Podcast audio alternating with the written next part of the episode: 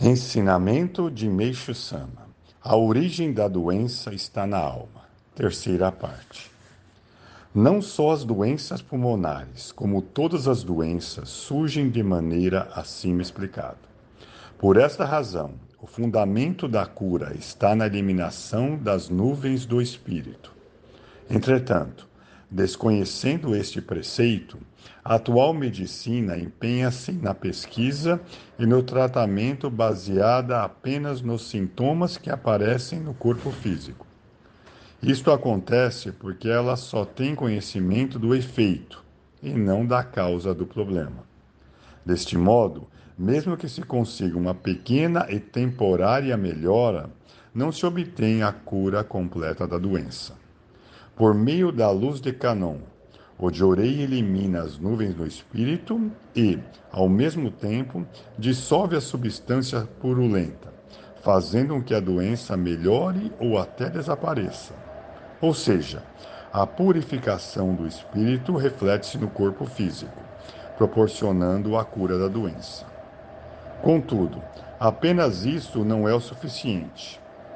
É verdade que se atinge mais a essência do que a medicina, mas não dá para afirmar que é absoluto.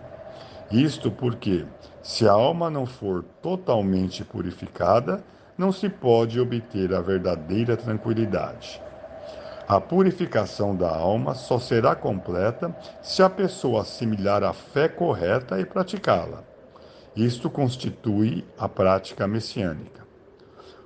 Chegando a este ponto, a pessoa não cometerá mais pecados. Isto, pelo contrário, começará a acumular virtudes.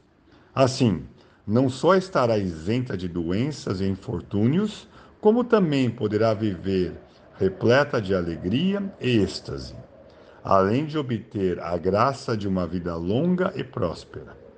Desta forma, haverá progresso em toda a sua linhagem familiar.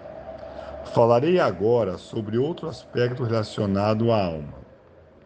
Há pessoas que se assustam com qualquer coisa. Há outras que estão sempre inseguras e ainda aquelas que vivem aflitas. Isto ocorre porque a alma está fraca e sua resistência aos impactos externos é pequena.